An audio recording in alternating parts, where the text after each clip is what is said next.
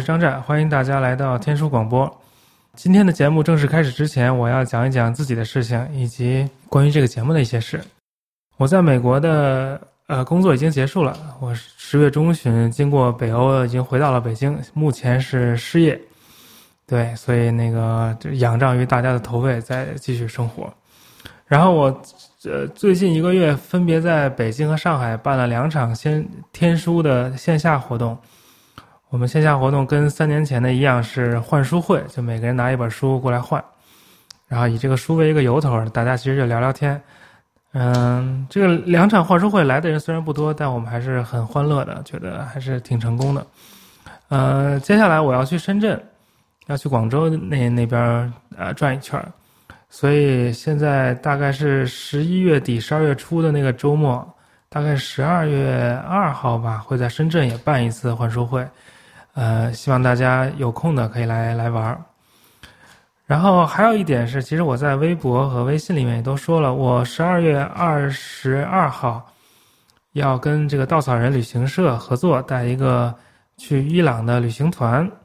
呃，为期十天。最新的消息是已经爆满了。也许我们以后还会办类似的旅行团，到时候也会通过节目向大家通告。呃，另外呢，其实我们这个天书广播是有个微信群的，然后我这个微信群的事情都在那个这个这个节目的文字的部分都都写了，但好像很多人只听节目不看文字，他可能因为用各种软件抓这个节目啊什么的没看见，所以可能还是有些人不知道这个微信群。你要想进这个微信群呢，要先加我的微信，幺四二幺七零幺零幺四二幺七零幺零，然后你加了跟我成为好友之后，我把你拉到群里头去。另外，这个天书广播还有一个微博账号，就叫天书广播，大家也可以关注我。时不时的，就我我尽量多发啊，我这个发的不在不是很多。当然，这个天书节目的这个持续还是跟大家的支持有着密不可分的联系，所以我作为一个失业人员。只能跪在地上翻滚着求大家投喂。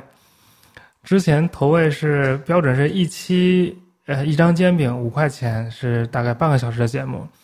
但是我回到北京发现，一五块钱已经买不了一张煎饼了，所以我决定涨价。而且我们节目也时间也变长了嘛，一个小时到两个小时。所以我建议大家的投喂量是大概一碗牛肉面，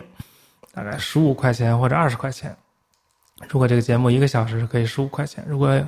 一个半小时、两个小时可以二十块钱。希望大家可以踊跃的投喂。然后我希望每个月至少出一期节目，嗯，会比较规律的出节目。然后一期节目大概，如果一期节目两个小时的话，就相当于之前四期的内容嘛。然后有些人，呃，提出说两个小时节目太长了，那我可以建议你分开几次听，对吧？那个我之前听的节目都。音频节目有四五个小时的，不用一次听完吗？慢慢听，一次听个一段就可以了。然后投喂的方法呢，一个是通过微信会放出一个二维码，另外就是支付宝，我的支付宝账号是 t o 张占全拼 at gmail dot com，我也会放出一个呃二维码。在海外的朋友可以通过 PayPal 投喂我，我 PayPal 的账户跟支付宝是一样的，也是。T o z h a n g z h a n at gmail dot com，呃，那就在这里先谢谢大家了。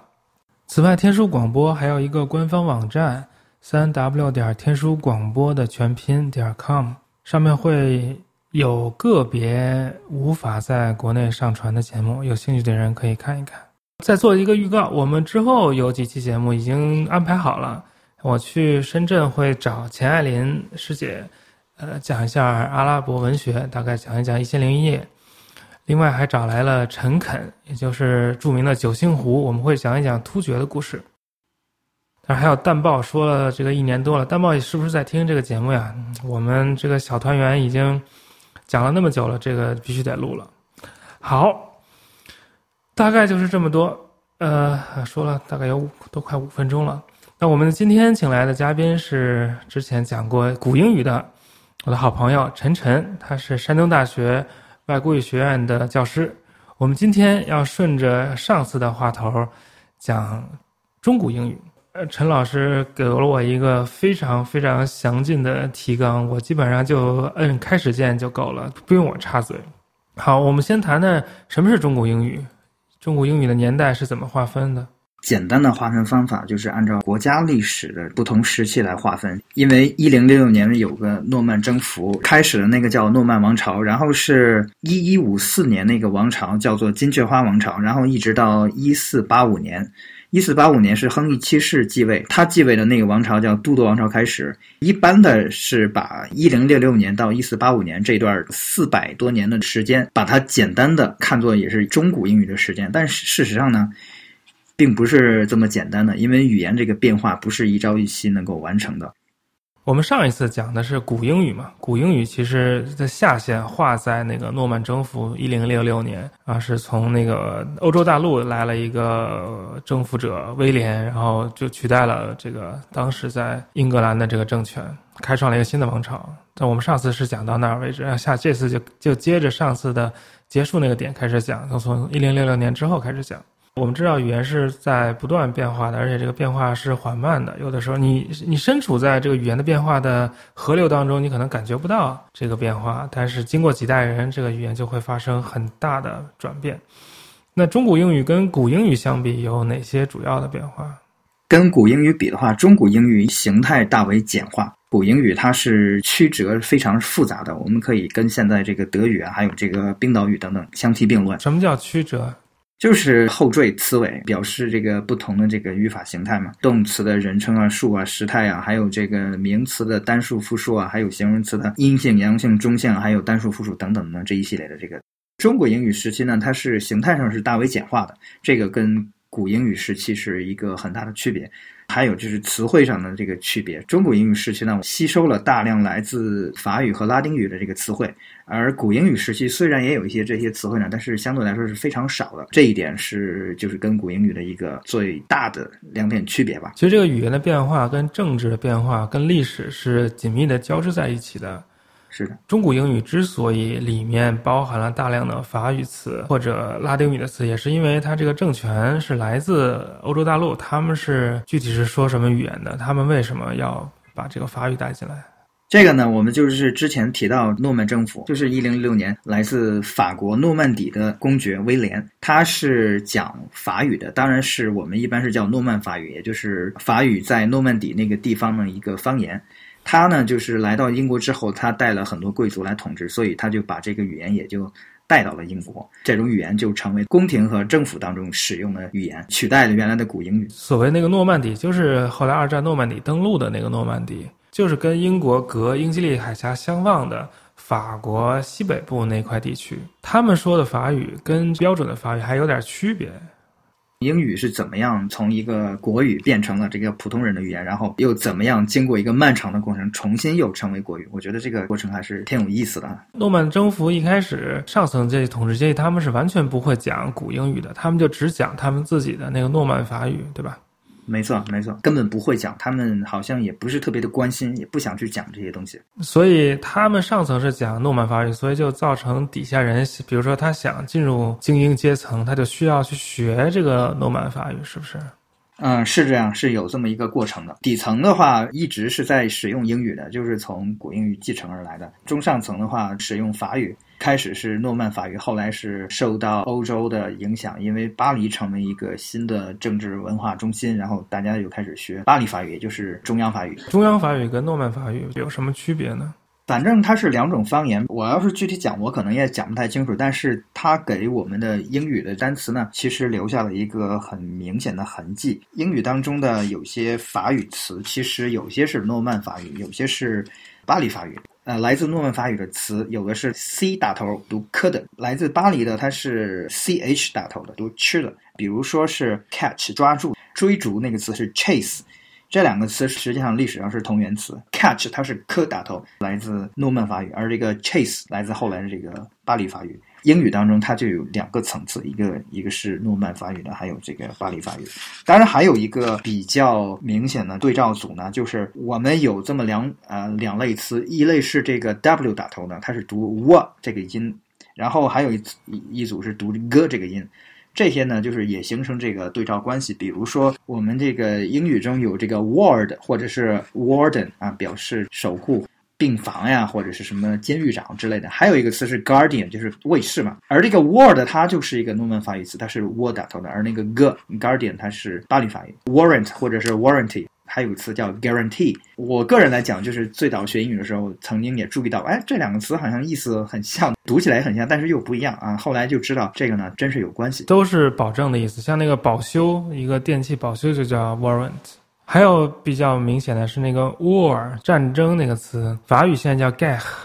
但是进入英语叫 guerrilla，G U E R R I L L A 是小战争的意思。它前面那个 G U 和那个 word W 其实是相对应的。一系列呃语音的对应可以看出，这个词汇是一波一波进入英语的。等于前面诺曼那一波进来之后，又进来一波中央法语的词。它这两组词虽然意思差不多，但是它是在不同时间进入英语的，也就保留了不同的形态。后来就有不同的这个分工，表示不同的意思。呃，当时巴黎的中央法语还是有文化上的优势吧？他们觉得中央法语好像更高级一点。没错，诺曼法语更更土一点，是不是？对，因为一开始英国的那个上层贵族是讲诺曼法语的，后来他们这种口音就受到那个大陆法语的那些人的嘲笑，就觉得是比较土的这个音。后来因为巴黎影响力比较大，就是英国的那些中产阶级也好，贵族也好，他们有条件就把人就送到那个巴黎去留学，学那个正宗的法语。他们是他们认为是正宗的法语。诺曼王朝时代或者金雀花王朝时代。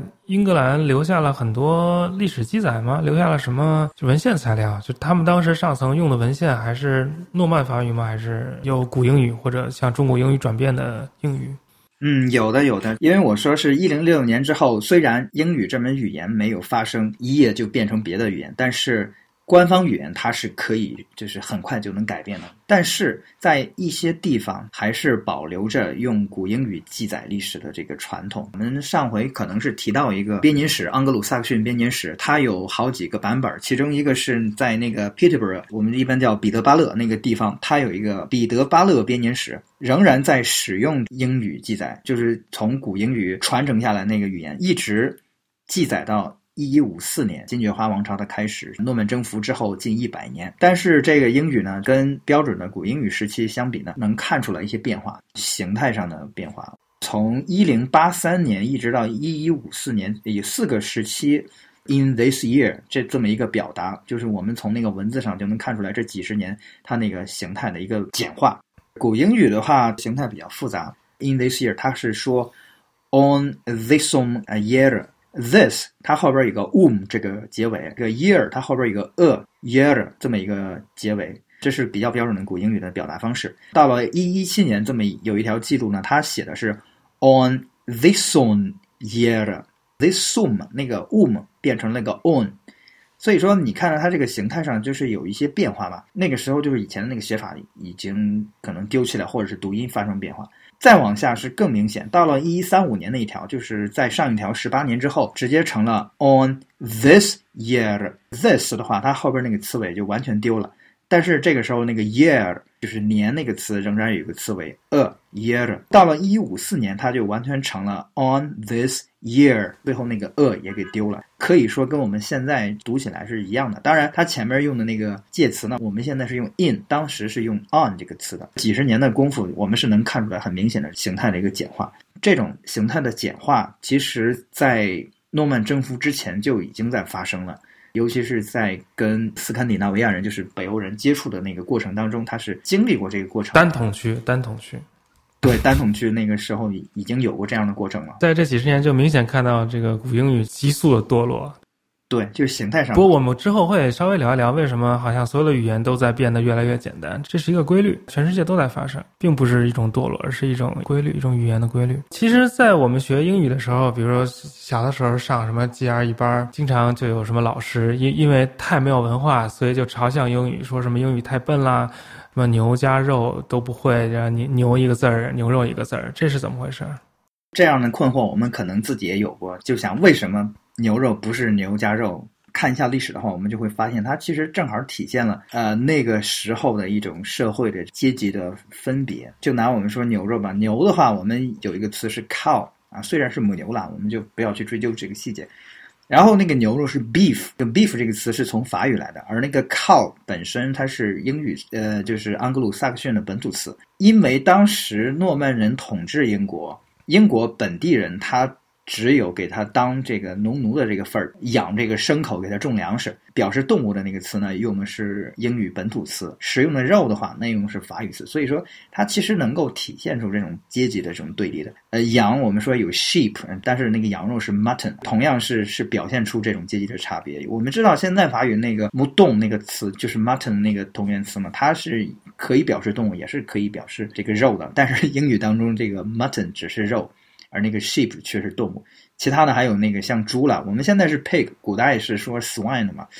然后那个猪肉是 pork，这个 pork 也是一个法语词，所以这个是我觉得是比较经典的一个例子啊。因为贵族吃肉，所以他们都用法语来称呼自己吃的肉。农农民那个吃不起肉，只能养动物卖肉，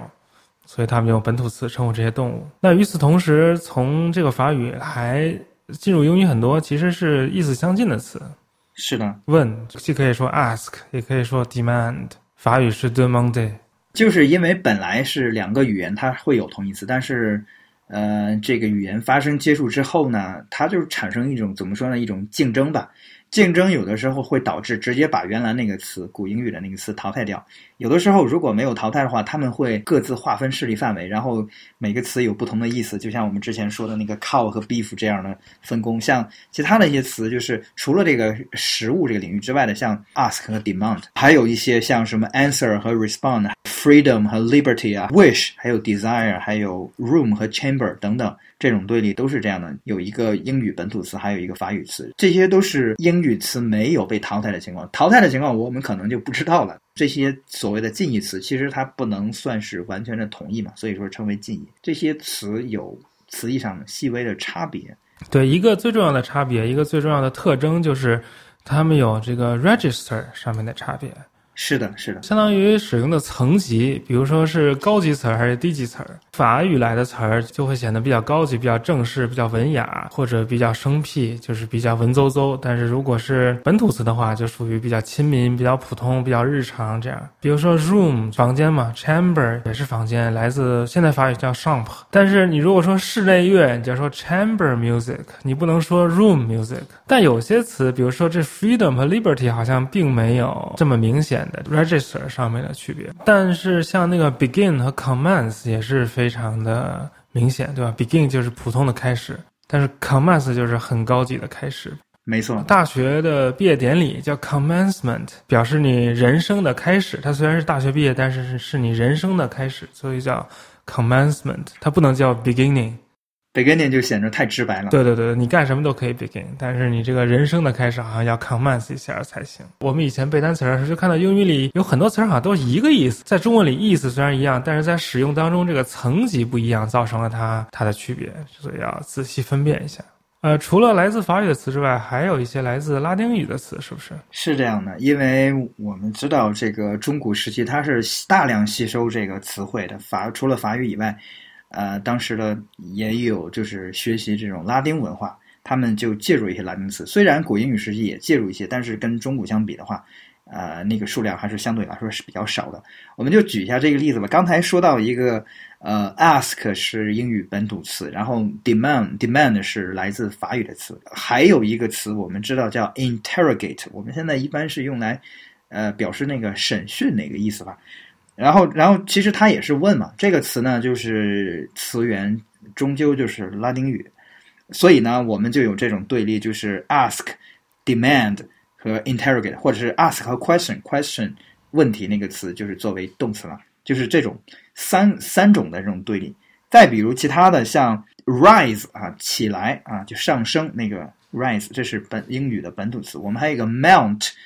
Mount 也是表示上啊，就是比如说骑马啊，上是翻身上马叫 mount，上升也就 mount。我们还有个词叫 ascend，也是表示上升，那个呢就更加高级，那个就是来来自拉丁语的。虽然法语中也有就是类似的词吧，但是对于英语来说，它其实是从拉丁语借过来的。像类似的例子，你还准备了 fear、terror 和 trepidation、time、age、epoch，还有 fire、flame。Conflagration 大火嘛，世界末日、烧毁世界那种的火啊。像这三组词也很明显能看出它的这个 register 上面的区别。英语词、日常词、法语词呢稍微啊这个书面一些，然后拉丁词呢比较典雅、文绉绉的感觉。所以这也造成了就是英语词汇的这个色彩丰富，就是你同样一个意思，你可以用不同色彩的词来表达这个意思。没错。会让语言更更生动，更有很多这个微言大义。但是在中古英语时期，英语、法语和拉丁语在当时的社会当中是一种怎样的关系呢？中国英语时期那个英国呢，总体上来说是个三语社会。拉丁语主要是用在教会、宗教上用的这个语言，而这个法语，不管是诺曼法语还是后来的这个巴黎法语，它都是用在，呃，就是日常世俗的一个事务、行政啊，还有这个。政府的这些，还有商业呀，各个领域等等。英语呢，就是日常的。但是，实际上，我们虽然觉得这三种语言有各自的用处，但是他们他们三个并不是这样完全各自独立的这么一个关系。这三个语言呢，其实是处于一种共生的关系，他们是相互渗透、相互汲取力量的，而。就是并不是构成真正的三种文化，而是一种文化有三种声音，是并且是历史上我觉得也可以找到一些其他的类似的情况嘛。中西亚的阿拉伯语、波斯语和突厥语等等，它也是挺像的。其实不仅在西亚，这个突厥语、波斯语、阿拉伯语有有这种类似共生的关系，其实在很多地方都有。比如像日语里面，它也有这个本土词和就是来自汉语的词那种交织的在在一起。但有的时候，比如你写和歌的时候，就会。不要用那个汉字词，都要用本土词，但是这这也是给我造成了很大的麻烦。就结合它的历史来看，英语其实在诺曼时代被压制了，对吧？对的，一个在政治上失势的语言，其实很大程度上就会就濒临消亡。比如说，阿拉伯人来到了埃及，阿拉伯语就取代了埃及本地的语言。虽然来到埃及的阿拉伯人其实是极少数，但是他们就把就是。呃，通过自己在政治上的优势，就把自己的宗教、语言、文化就传导给了下层民众，就整个阿拉伯化了整个埃及。这其实是一个正常的现象，但是在英国这种现象并没有发生。就是说，这个诺曼法国人，来自诺曼的这这这群说法语的人，并没有由于自己的政治优势，把这个诺曼法语传递给整个英国，让英国就法法语化，而是。就是等于跟这个古英语嫁接了，形成一个就是混血儿一样的，这个其实是一个挺有意思的事情。中古英语这个案例还是挺特别的，因为就像刚才你说的那样，它是一个少数的群体，但是它又是文化强势的群体，它带来的这个语言，但是因为它是少数，它又淹没在这么一个巨量的呃本土人的这个人口当中，所以呢，它的语言最终是。转用了，转用了这个多数人的语言，也就是英语。但是与此同时，因为他们文化上又带有一种优势，他又把这个词汇又嫁接到那个底层人的那个啊语言当中。呃，但是如果仅仅是这样的话，那也就没有什么稀奇了。就比如说我们说法语的形成，它也是就是拉丁语，拉丁语，然后是同化当地人也好，怎么样也好。但是最最终那个形成的那个语言，也就是法语，它的框架还是。就是总体来说是拉丁语的那个框架，但是这个在在英语中古英语这个上呢，就是有一点不同，就是，呃，虽然这个词汇都给英语了，最后那些统治者改用的那个那个语言，它是虽然是用了法语的词汇，但是它的语法框架仍然是一个日耳曼语。这也就是为什么现在这个有那么多啊那么大比例外来词的这个英语仍然是被看作是日耳曼语言，而不是。呃，这个罗曼罗曼语言的一个原因吧，所以这个这个案例还是比较有意思的，比较特别的。那我们应该就从两个层面来来考察法语和英语在中古英语时期的这个情况。一个是上层贵族他们是怎么使用语言，他们的语言又受到什么样的影响，还是有什么变化的？他们就是来到英国之后，他们带来自语言，但是最终他们是少数人，所以。他们一方面就是现实需要，他要雇佣英国本土人，就是给他的这个当老妈子呀，当这个就是各种各样的下人。另一方面，他要跟英国人通婚啊，尤其是我们知道这个呃历史和政治的原因，他跟法国大陆的势力，也就是法国啊，他交战，所以呢，呃，他们大陆上那个语言呢，呃，sorry，他他们大陆上的领土经常是保不住的，这个时候他们就要就是稳抓稳打，抓住这个英格兰这块地方，所以他就后来就越来越多的跟本土结合，所以他们就跟这个英国本土这个贵族通婚。然后他们虽然一开始是讲的法语，不管是诺曼法语还是还是那个巴黎法语也好，但是我们会想象这么一种情形，就是他们的孩子可能是双语的，就是因为孩子他会有这个奶妈呀，比如他的这个小孩儿跟他一块玩的，还有他那些仆人等等，他们会说英语，然后这个小孩儿他肯定会耳濡目染，学会他们的语言，跟他们就是这样谈笑风生啊，就是。用这个英语的，就是像俗话一样跟他们谈笑风生。同时呢，他也会，他也会法语，就是该正式场合他会说法语。这样他就形成一种呃双语的一代啊，当然不止一代，可能是很多代人。但是这种情况慢慢的随着时间的改变，它就会呃发生一些微妙的变化，也就是呃这个法语对他们来说是越来越陌生，而英语呢可能是越来越熟练。但是我们要知道，他们这个。他们讲的那种英语呢，同时又夹杂着这种法语词哈，就是就我们好比说一一个外国人到了中国来生活，然后他们的那个孩子就是讲汉语讲的很好，但是同时他那个汉语里总是会夹杂着他那个英语词或者什么词，就是相当于是这么一个情形啊。这个呃，然后就是这个过程当中，因为跟法国常年交战，他们这些贵族就是越来越把自己看成是英格兰人，而不是什么诺曼人或者什么的。这个就是他们这种民族。或者说是，呃，前民族意识或者原始民族意识也好，他们就会形成一种认同，就是把这个自己看作是是这个英国人，自己的语言是呃英语。就是比如说是一一二九五年，爱德华一世啊，英国的国王，他召集议会啊，就是。呃，商量这个，嗯，这个法国可能入侵这个事情，他就他就那个指责啊，法国的国王，他说，呃，说这个法国国王他的非非常可憎的企图就是要消灭我们的英语，他说是我们的英语，就是他他明显是把这个，呃，这个英国的这个语言是看作自己的语言，虽然他自己可能，咱们就不知道他的到底能讲什么样的英语了啊，呃，所以呢，这个就是从上层人来看，这个他们这个语言的。变化是什么样的？就是大家千万不要把今天的呃这大不列颠联合王国当做当时的英国，把今天的法兰西共和国当做当时的法国，就不要把今天的呃政治版图投射到古代去。古代那个国家，我们所说的中古英语时期的所谓的英国、法国，完全不是今天的这样子，而且当时那个。这个国家就相当于是私产，都是那个国王的这个叫什么？国王的领地。他有时候这一块这这儿一块那儿一块的。像那个后来金雀花王朝，不是经常在法国什么什么什么叫什么阿基阿基坦地区有有那么一块地儿什么的。对，嗯，他经常是跨海英吉利海峡，就是法国有一块是他的地儿，英国有一块是他的地儿，这两个地儿都是这个国王的领地。而并没有像我们今天想象的这么整齐划一的，而且当时苏格兰啊、威尔士啊什么也都不属于英格兰，对吧？对，它是多多多少少会受到英格兰这些贵族人呃贵族的控制，但它也不是一个我们现在意义上的国家。嗯，当时的法国也是也没有像今天法国这样，当时还有什么勃艮第公国呀什么，这我具体我也不太了解，反正。就千万不要把今天的法国、英国想象成当时的法国和英国，就是这个国家的这个概念就完全不一样。现代国家跟古代那个所谓国家是完全两码事儿。好，我们再来谈谈中下层人民是怎么怎么接受或者改变他们的语言呢。嗯，中下层的话，我觉得这个相对的描述起来简单一些，就是我认为是这样，就是因为中下层他总要。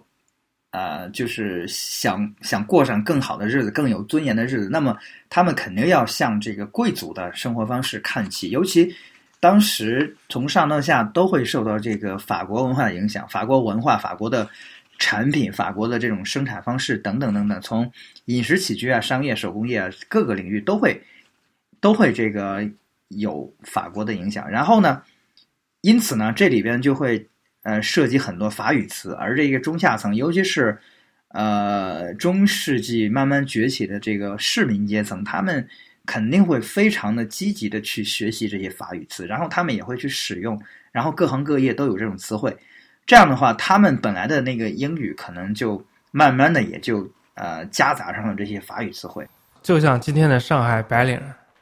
对他们会 会夹杂一些这种洋词儿吧？对我，我前前一阵儿，就我吐槽一下，我前一阵儿去上海，我发现上海工作的朋友们好像很难 finish a sentence without inserting an English word。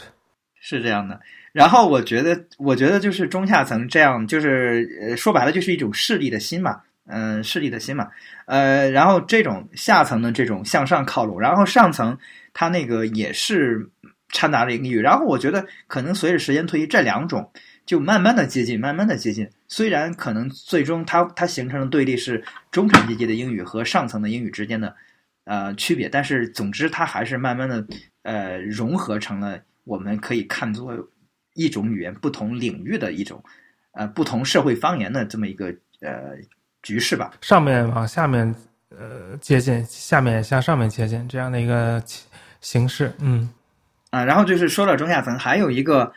很重要的原因，就是我们说历史上那个黑死病，呃，一三四八年就是这个黑死病在英国爆发，然后它也是就是像在欧洲各处一样，造成了这个人口极大的这个呃减少，然后然后这个教会呢，教会也是受到很大损失，因为教会他们有很多什么像学校宿舍呀，然后那那个那个人这个密度比较大，所以它这个。呃，人死的就比较多，然后这个最直接的结果就是使用拉丁语的人就越来越，呃，使用拉丁语的人就减少了很多，几乎可能就没有了。然后另一方面就是这个下层人他也是死了很多，这样就是一个直接结果，就是劳动力急剧匮乏。这样原来就是相对是束缚在土地上那农民，他们就有资格去跟他们领主谈判，就是然后他想去呃寻找更好的这个报酬。然后去其他的地方，尤其是去城市这些地方等等等等，这样这个人口的这种流动呢，也带来这个语言流动。这样就是说是呃，怎么说呢？它随着这个过程啊，虽然黑死病是个非常可怕的一个呃这么一个事件，但是客观上来讲，对英语这个地位的变化，它是它是有很大的这个呃促进的。从从这一点上，就是呃下层人的英语因为这个就是。呃，慢慢的又往上走了一步，而且给这个各个方言的融合也提供了一些机会吧。是这样，但黑死病其实过去之后，呃，人口锐减之后，其实给那个下层人、劳动人民提供了很多机会。也像有些地方说什么资本主义萌芽呀，都是从那儿发展起来的。只不过这个是另外一个故事，我们今天不去管它。我们来谈一谈这个中古英语的作品。嗯，中古英语它就是有一个很大的。特点就是它的方言特别多。当然，我们要指出的是，并不是说中古英语的方言多，古英语就没有方言，现代英语就没有方言。事实上，各个时期的语言它都是有方言的。但是有一点不同是，中古英语的时候，它是各种方言都是以这种书面的形式呈现出来，就是它的，呃，它古英语时期也有这个现象，但是呢，不如中古英语那么繁荣哈。就是各个各个方言，它都是。有根据自己的发音特点，就是拼写，呃，拼写这个语言，它就产生了很多很多作品。然后就是我们现代的英语，就是到了后来，我们所谓现代英语呢，它就是有一个标准化的过程。那就是书面，我们所谓的拼写正字法，它不再反映作者本人的这个方言。那这个呢，就说是跟中古英语的一个区别啊。中古英语是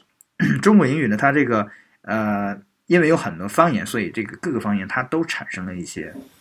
就因为当时还没有标准的拼写法，所以大家就是自己怎么说就怎么拼，就是用拼写来反映自己的方言，然后这个方言的作品就流传了下来，对吧？到后来慢慢这个标准方言就形成了，标准的拼写法也形成了，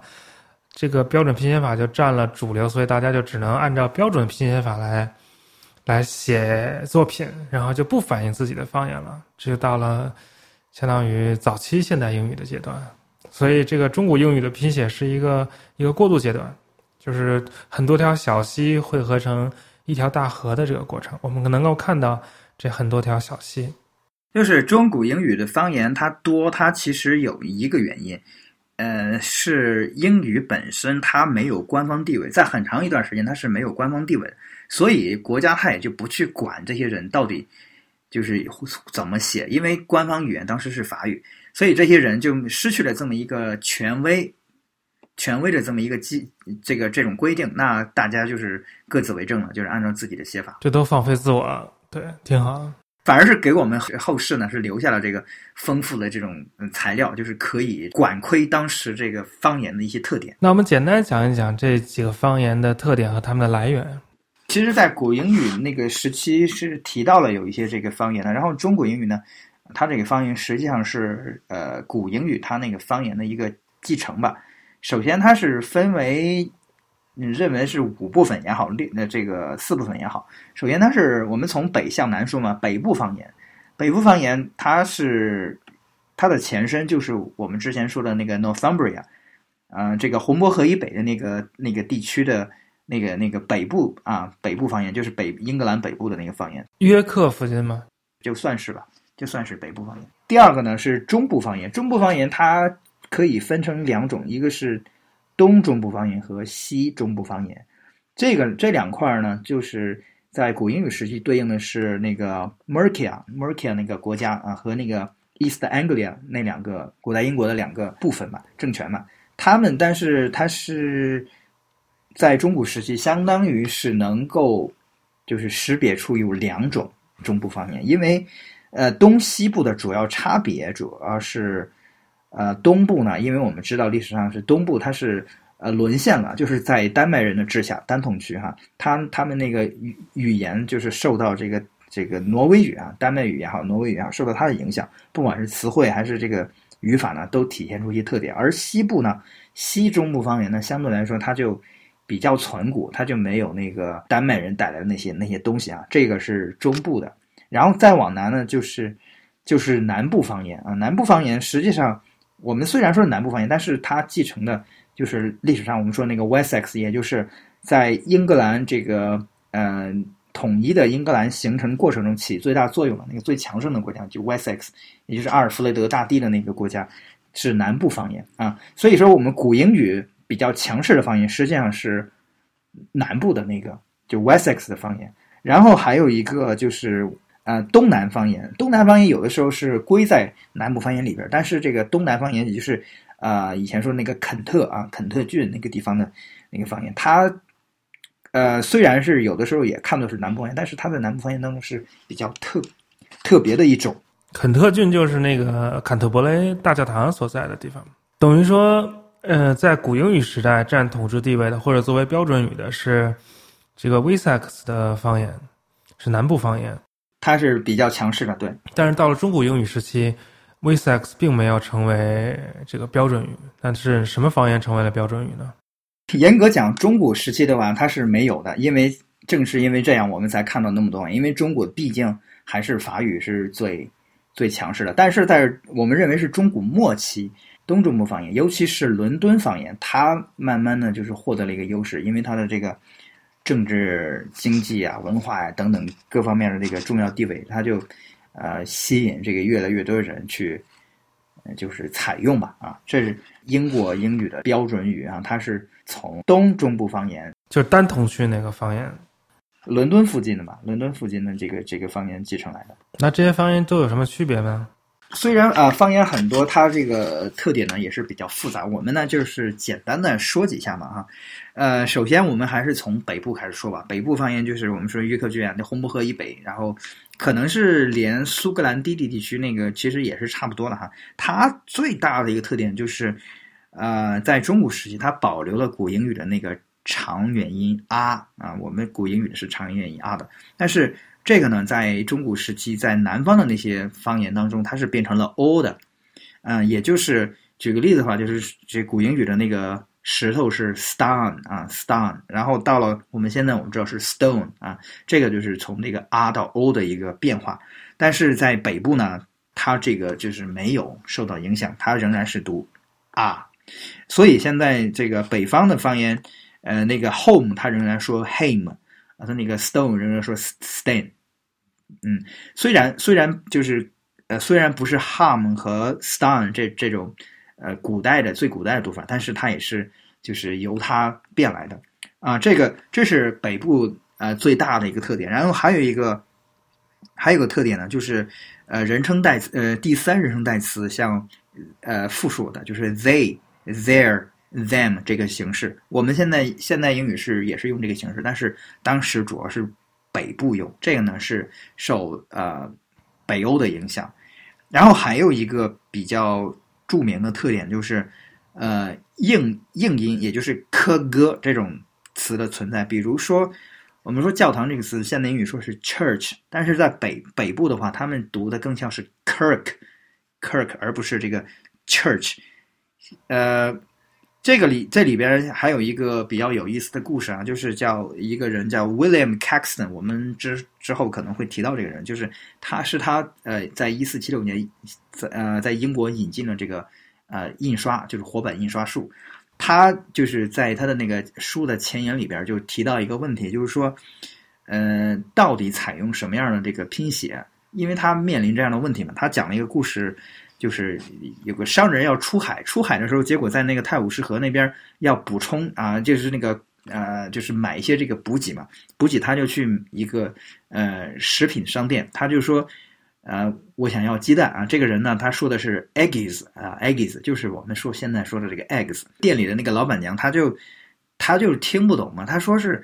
我你别给我讲法语，我听不懂法语。这个人，然后他就很生气，他因为他不是法国人，他说我也不会讲法语，你怎么能听不懂我呢？就是这两个人，就是谁也就是不肯让步。最后后来有个人说啊，这这个人说他说的是想要这个 Aaron 啊 Aaron 啊，然后这个这个老板就说啊，你说的这个我听懂了，就是鸡蛋嘛啊，就是说这说明什么呢？说明南部啊，他们当时就是这个鸡蛋啊，这个复数啊，他是他是说这个 Aaron 或者是 Ada 这个形式，而不是这个 eggs 啊这样的形式。这个 eggs 呢，这个这个。我们所谓这个硬音 g，它是一个北部的一个特征啊，但是最终呢是这个北部的形式进入了我们那个啊标准的英语呃英语的啊这个这个词汇当中啊，这个这个是北部的一个比较呃 北部的好几个比较明显的这个特征哈。然后我们我们呃有些其他的哈，其实这因为它很复杂，我还是就简单说一下吧。啊，我们说是刚才说的那个南部方言，南部方言主要是。它的比呃形态呢，呃有些是比较保守的，尤其是刚才提到的北部的那个第三人称单呃第三人称复数代词，它是用的 they、their、them 这个系列，而这个南部方言它却相当于是保留了这个古英语的那个 he、him、her 这个形式哈，就是呃这是这是一个，还有一个就是南部方言的一个特点，就是呃词首的那个。斯和这个夫这个音，它会浊化，呃，就是比如说那个 for 啊，这个一二三四那个四，或者是那个为了什么那个 for，它会读成那个 vor 啊，然后是那个 soul，比如说那个灵魂那个词，它会读成那个 soul，它是就这个 s 浊化有点像现在德语的那个那种那种变化，对，这是这是一个比较明显的特征，还有一个。就是我想我想讲一个这个东南方言，就是我们说肯特那边的一个特征呢，呃，在我们现代英语当中这个留下了一个呃痕迹啊，就是我们说的呃，我说埋那个词就是 bury 啊，这个这个这个 bury 这个词，我们拼写上是写的是 b u r y，但是这个 bury 这个 a 这个读音呢，它实际上就是东南口音造成的，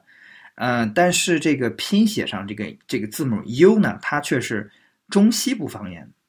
中西部方言的一个一个影响，因为中西部方言它的一个特点是保留了呃上古的那元唇的那个 u u 那个音啊 u 那个音，呃上古元唇呢，因为这个埋这个词上古就是读这个 burian 还是什么东西的，呃，它在中西部方言中古呢，它就写成字母 u u，但是它读的是 u。所以这个拼写呢，进入了我们后来这个标准的拼写，但是这个读音呢，却是东南的读音。所以说，这个这一个词呢，其实就保留了好几个这个特征啊，就好几个方言的特征。啊，这个是西西部的，西部的，还有这个中西呃西中部方言，它还有比较明显的，像保留这个呃第三人称单数代词，就是女性啊，女性的那个 she 那个她。它是它不是说 she 或者是什么呢？它是说 he 或者是 ha，这个呢也是跟呃古英语是一样的。而东部东中部呢，它已经变成了 she，类似于 she 的这个音，也就是我们现在现在标准英语当中的这个。等于说现在呃，我们现在说的这个标准英语，或者说后来形成的标准英语，不管是在虽然它是以这个东中部的中古英语为基础的，但不管是拼写还是读音，它都吸收了一些周围方言的一些一些因素，所以它是一个混合的形态。是这样的，它就是不可避免的，因为毕竟它不是一个理性的这么一个规划的过程，它是自然形成的，所以我们会看到很多不规律的地方，包括呃，就是我就是我们可能学英语的过程都会注意到，但是随着时间过去，我们都忘了的，像那个数字一这个词 one 啊，它那个拼写很奇怪，对不对？就 o n e，看着我们按说按照后来我们应该读 own 才对。但是它读 one，这个呢也是就是一个方音的呃影响。还有像洪水那个 flood 这个词，还有那个 blood 这个词，明明写的是明明写的是 double o，但是它读的是 r，这个呢也是也是一个方音的影响。就是这种，嗯，就是说是啊，怎么说呢？一个也算是例外吧啊，就是按说它是应该读 u 的嘛。对，像 school 一样，应该念 fluid 或者那个 blued 这样。对，fluid blue，但是这样听起来好像有点那个北方人那个感觉。这个故事告诉我们什么呢？就是我们小的时候学英语的时候，跟跟就是学很多说这个不规律，那个不规律，这个是例外，那个是例外。就所有这些例外背后，其实都是有故事的。例外不是无缘无故的例外的，所有的例外都是有一个原因的。只不过当时小孩无法深入的去去考察这些例外是为什么出现。下面就要讲这个英语的正字法，就是标准英语的拼写是怎么逐渐形成的。这个跟这个印刷的发明是很有关系。我们刚才提到呢，就是说是伦敦这个地区，它是一个经济、政治、文化地位决定了它的这种方言呢，就是说成为一种强势的方言。但是，但是当时毕竟不是像我们现代国家一样，它有一个强制性的这种国语、强制性的这种标准。嗯，它只是说大家都是。出于这种现实的利益，他会去靠近。然后呢，呃，当时在英国，我们应该叫什么政府还是叫朝廷？反正，反正说他他有这么一个机构，我们叫这个 chancery 啊，一那个 c h a n c e r y chancery，实际上实际上它是 chancellery 的一个缩合形式，就是类似于首相或者什么的一个府。它呢，这个机构呢，这个机构就是。呃，我觉得叫什么比较好？叫什么中央办公厅吧，类似于那样的一个，它是一个这种制定法令，然后是就是传抄啊啊，对，或者叫什么秘书处。总之，他要他要抄写这些官方的这些文件啊。当时印刷术还没有引进，就是要抄手抄。手抄呢，他就要招很多人，这种我们说书记员嘛，他们要培训。培训的话，他们就。嗯，就是自然而然，他就就有一种标准啊，嗯，就是说是你在这儿干活，你在这儿上班的话，我我们有特定的写法，你不能乱写啊啊！你的方言不管你怎么样，你们要这个按这个，对不对？他有有一种规定，这个呢，就是后来所谓的 Chancery Standard 啊，这种啊秘书处的标准，秘书处的标准写法，就像我们现在写论文什么 APA Style 或者是什么什么 Style 一样。然后这个呃这种出现呢，一开始只是说限于这个公文啊。但是后来我刚才提到那个 William Caxton 这个人啊，就是他是一个商人，他是商人，他是一四七六年把这个印刷术活字印刷术从呃欧洲大陆引引入到英国，他就是想印书嘛，印书然后是卖钱，呃，这个挣钱。因为当时我们知道这个中产阶级崛起，所以说更多越来越多人他他他是识字的，他就他是有这个阅读的需要。他呢，就是这个人，他是比较就是很现实，他把自己的那个。呃，印刷厂还是什么什么什么这个地方是，就是放在那个这个 Westminster 啊附近。Westminster 他当时就是相当于是中央中央那个所在地嘛，他然后放在那儿，并且他就非常积极的向这些人靠拢，他的拼写的这个标准就采用那个 Chancery Standard 啊，然后所以说他印出来的书，包括我们。尤其他印了很多作家的，包就包括这个乔叟啊，我说那个在内的，他们那些书全是用这种 Chancery Standard 写出来的。然后就是有这样的人存在，就是他是用这种强势的官方的这种拼写方式来写这些作品。然后后来可能是不是随着这个这个作品的流行和和更多人这个效仿，然后呢这种标准呢就慢慢的传开了，它这个形式呢就慢慢的固定下来。但是这个时候就造成了一个问题。我们之前提到，因为之前因为英语没有一个这种权威的这种中心来规定它的写法，所以这个各地的作家他是按照自己的方言来拼写的。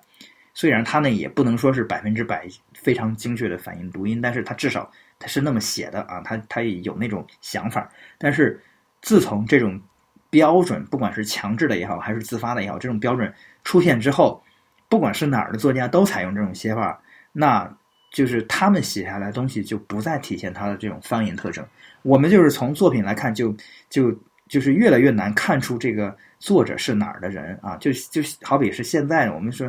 你你用汉语写作，你写出来之后，你是除非你是特意的用那种方言词，你是看不出来这个作家是是哪人的。多元的这种格局就慢慢的就结束了哈。呃，但是啊，你等会儿，我先开个门，那个猫要进来。但是现在就要说说这个鬼畜的英语拼写了。就今天英语拼写可能是全世界各个国家这个拼写里面最可怕的一种，就是几乎可以说没有什么规律可言，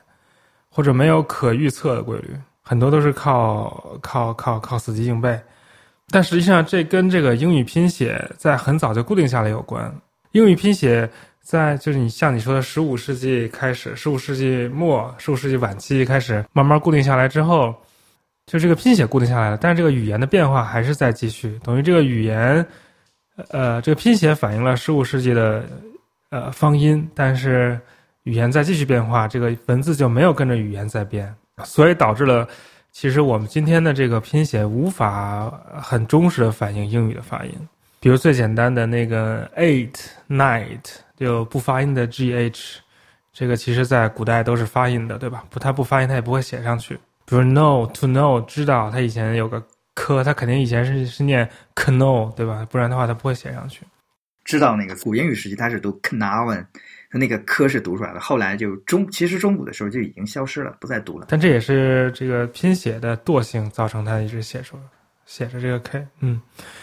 嗯。但是从这个中古英语时期到现在，有一个最重要的变化，就是元音的变化。这个元音的变化，我们叫元音大挪移，有点像一个武功招式，叫 Great Vowel Shift。Great Vowel Shift，它其实是从。呃，十四世纪晚期就已经有这个苗头了。十四世纪晚期，也就是呃那个巧手写作的那个时期了哈。那个时候，呃，就是当时的拼写就相对来说还是比较忠实的反映当时英语的读音的。但是这个呃原因呢，就开始它的音值就开始发生变化。这个当然，这个原因呢，到现在这个学者都在争论啊，没有没有一个固定的一个一个说法。有的说是，呃，有的就是比我我看的比较有意思的说法，当然可就是说是就也就一听了哈，不一定能当真。他说想跟这个法国人的这种读法拉开一种距离，因为他们有这种，所以说原来写成阿的就不好好读成啊，非得跟那个大陆的那种阿的读法要拉上一个差距，所以说他可能就造成一连串的这种混乱。当然这个就是我们不能。呃，作为一种这个确确凿的知识来接受哈，呃，不管怎么样，它的确是发生了一个变化了，尤其是这种长元音，中古时期长元音的变化是最明显的。元音大挪移呢，它并不只是涉及这个长元音，但是这个长元音它这个变化是最明显的。比如说长呃中古的那个长音的一，长音的一，到了我们后来呢，就是我们现在的那个 i 咬那个词 bite 这个 bite。中古的时候是读成那个 beta 啊，beta，就是你会发现这个 bit 这个写法呢，其实是很忠实的反映它那个它那个读法的。就是在在中古英语的是这个拼写，这个 a e i o u 这几个字母就念 r e u i o，a e r a e o u 就是就是 r e u i o 这样念。呃，反而是我们现在的这个字母表音就是 a e i o u。它它它本身就是这个元音大挪移之后的结果，所以我们现在就说为什么 a i u 它它它读这个 r e u l 呢？这个实际上，呃，这个是个伪问题了哈，就是实际上本来就是那么读的。a e i o u 本来应该读 r a e o u，好，这个长 e 变成了 i。中古的长元音是有这么些的，一个是一，刚才说过了，还有一个 a。A 这个音呢，是现在是要么是没有，要么就是认为是我们说那个 name 那个 a，但是它它可能不太一样。这个 a 呢，中古的时候是呃，以及现在它是写成这个 double e 的两个 e 啊，就是写成 a，所以说你看它其实很科学的啊。还有一个就是这 a 比那个 a 开口更大一些，它当时是写成这个 e a 啊 e a，这两个音呢，一个读 a，一个是 a，最终合并呢，这个读音到我们现代英语就是读成那个长的 e。比较经典的例子就是见面那个 meet 啊 m e e t 和吃的那个肉那个 m e a t 这两个呢就是同音，但是中古的时候它是不同音的，就是一个是 meet，一个是 met，但是我们现在都是 meet 啊，这是这是另外一个，还有一个是长元音啊，长元音啊，这个呢，它后来就就成了我们的这个 a，就是刚才我们说的那个 name。就是一个很明显的，原来中古的时候它是读 name，那跟德语是一样的。对，跟德跟德语的那个读法是很像的啊。这个就是写写的就是那个 m a t e 嘛，那个 mate。嗯，现在我们说是 mate，hey mate，那个 mate，中古的时候是 mater，mater 这么读的。还有长元音是 u，长元音 u 变成了我们现在的这个 o 啊，比如那个 house 这个哈 house，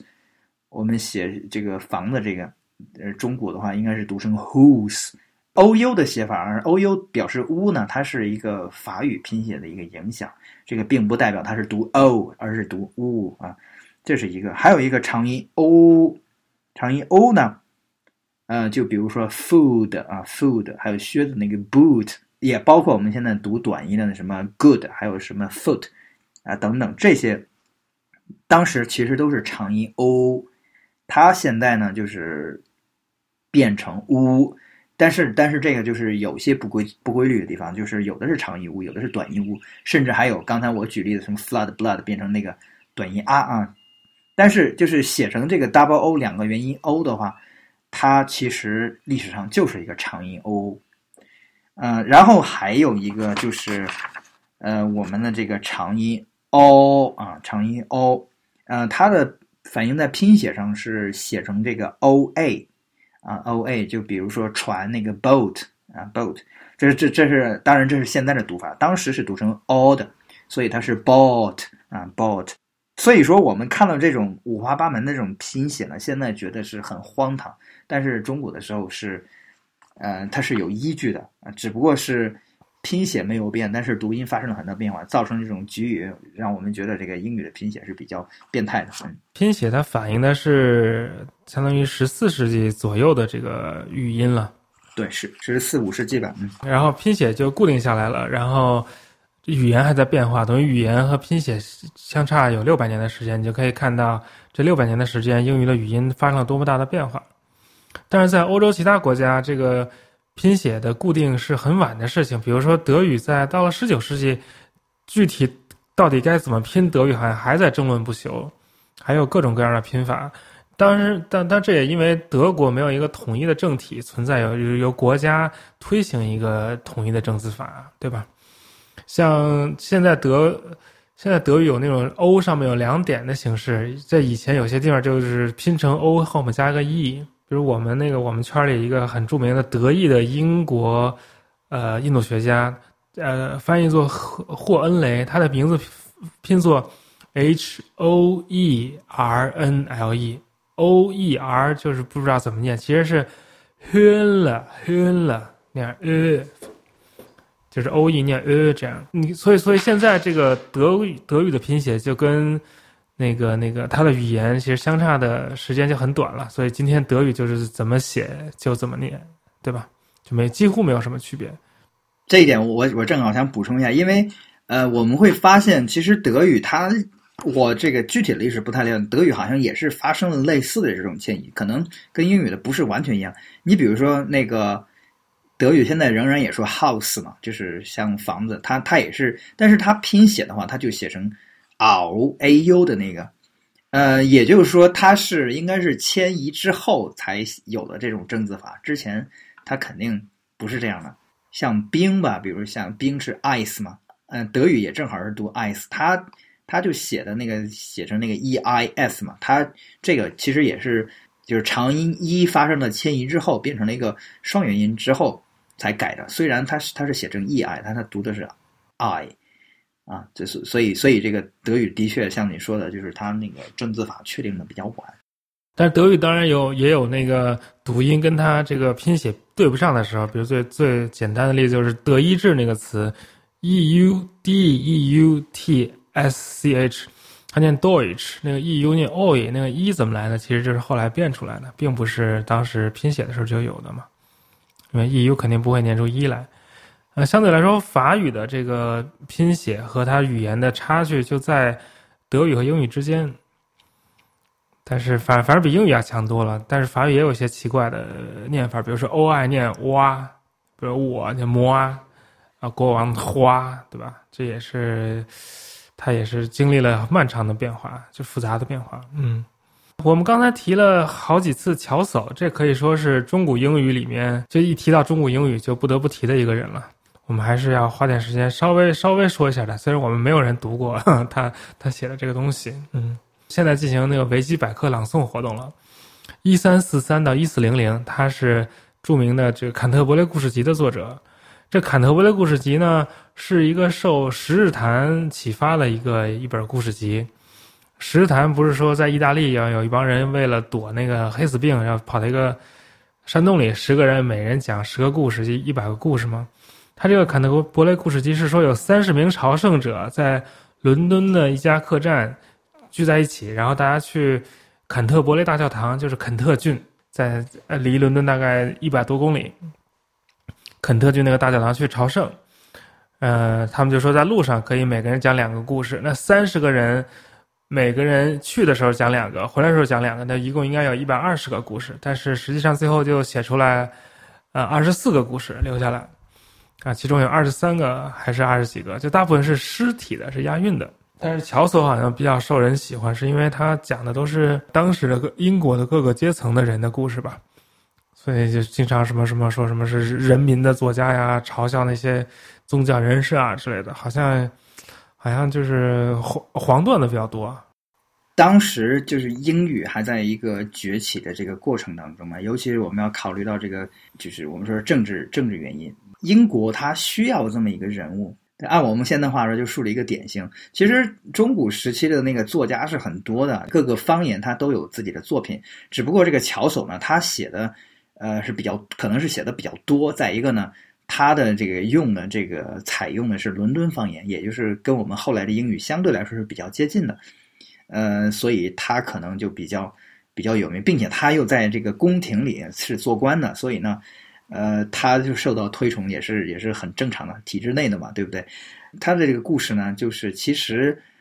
嗯，就是都是一些比较俗的吧。虽然我没有读过了，那你看的，就是我们这看这些描述的话，都是一些比较通俗的、比较世俗化的东西。它创新的一个就是采用这种押韵的这种形式啊，还有这么几个音节作为一句啊之类的。这我也不太懂，因为不是这方面的一个专家。但是从这个语言学来看的话，它有一个就是不同阶层用不同的语言，这个它是嗯。这个做的是非常到位的。这个雅人跟俗人说的是不一样的。再一个，还有一点就是，不同来自不同地方的人，他用的方言是不一样的。他其中呢有一个有一个故事，就是两个相当于什么，按按照我们现在话说叫大学生嘛，就是剑桥的是哪儿的？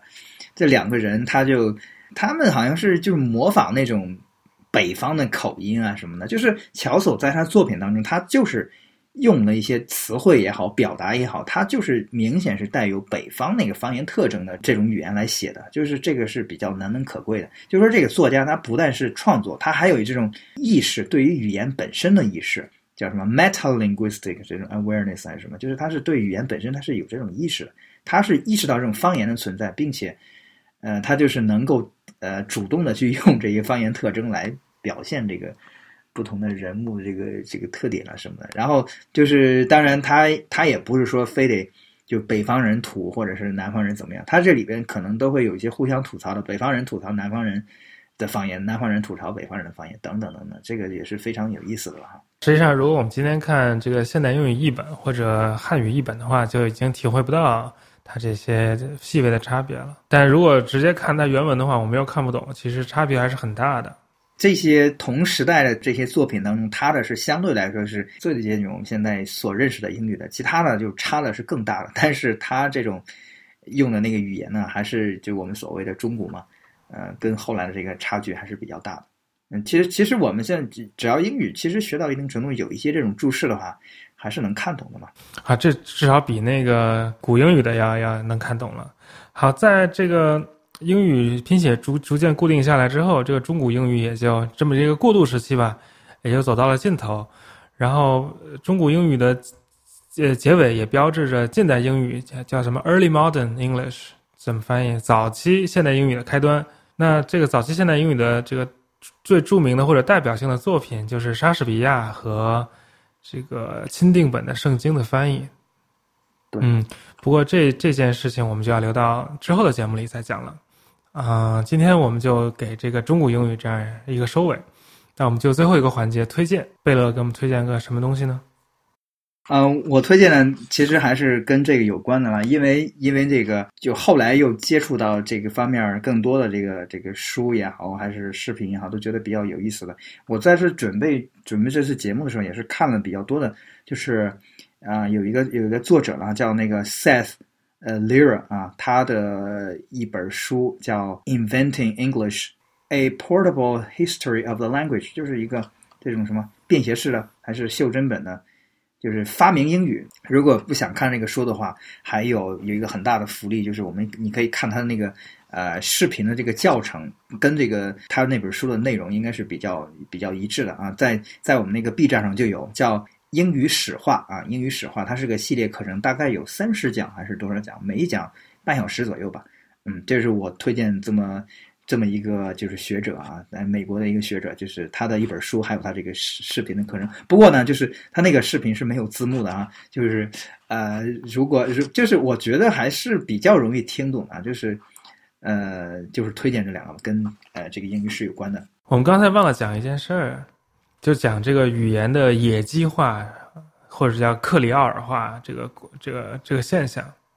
也是贝勒当时哎是。是你给我推荐那本书，还是我给你推荐了一本书？就讲讲，就是讲这个各个语言当中都出现了这个这个概念，都都出现了一个现象。比如说，拉丁语变变变就变成今天法语这么堕落，对吧？希腊语之前古希腊时代有那么多原因，今天就变 IEO 了。像那个中文也是在上古汉语甚至更早的时代，汉藏原始语的时代，有很多丰富的构词法。但是现在啊，但后来也就慢慢都消失了。这到底是一个什么原因呢？就有一个作者写了一本书，那个叫什么来着？叫什么 “Language Interrupted” 还叫什么？这些都是大语言才会发生这种事，就是这种大语言是不断吸收不以这种语言为母语的人加入到讲这个语言的族群当中来，然后不以这个语言为母语的人，他就是以这个交流为目的嘛，所以那些词尾啊、词性变化，他们就都省了，反正也都能听得懂就就得了。就由于有这些人的存在，所以这个语言就在不断的简化。一个很明显的例子就是说，在那个古英语时代，我们说的所谓单统区，就丹麦人控制的地区，也是我们上次节目也提到过，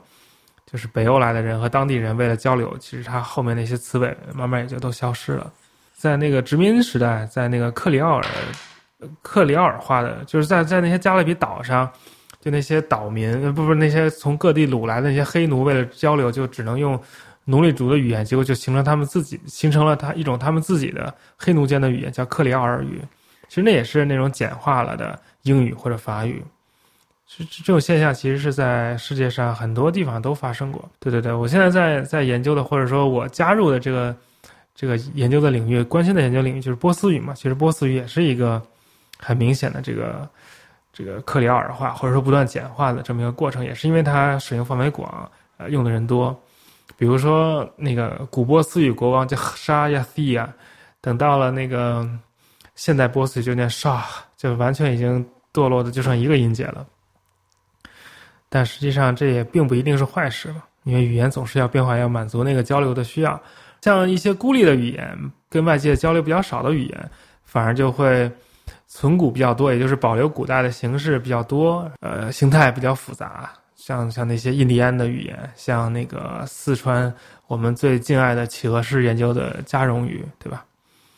嗯，在今天四川阿坝藏族自治州马尔康县下面几个村寨用的加绒语。好，说这么多，我来说说我的推荐。我推荐那个张爱玲的小说《小团圆》，因为呃，希望在不久的将来可以跟淡豹谈一次这个小说。淡豹号称已经可以背诵这小说了啊，但是估计是开玩笑的。呃呃，这个是张爱玲到了美国之后写，就是回忆她自己年轻时代的一部自传性的或者半自传性的作品。张爱玲之前在上海期间写了很多小说、散文之类的。在这部作品的映照下，之前那些作品就全都黯淡无光了，所以非常非常推荐大家看看这个小团圆。这个小团圆是张爱玲死后，呃，违背张爱玲的遗愿出强行出版的，嗯，所以能够出来也不容易。好，我的推荐完了，今天的节目也就到此结束，呃，谢谢大家。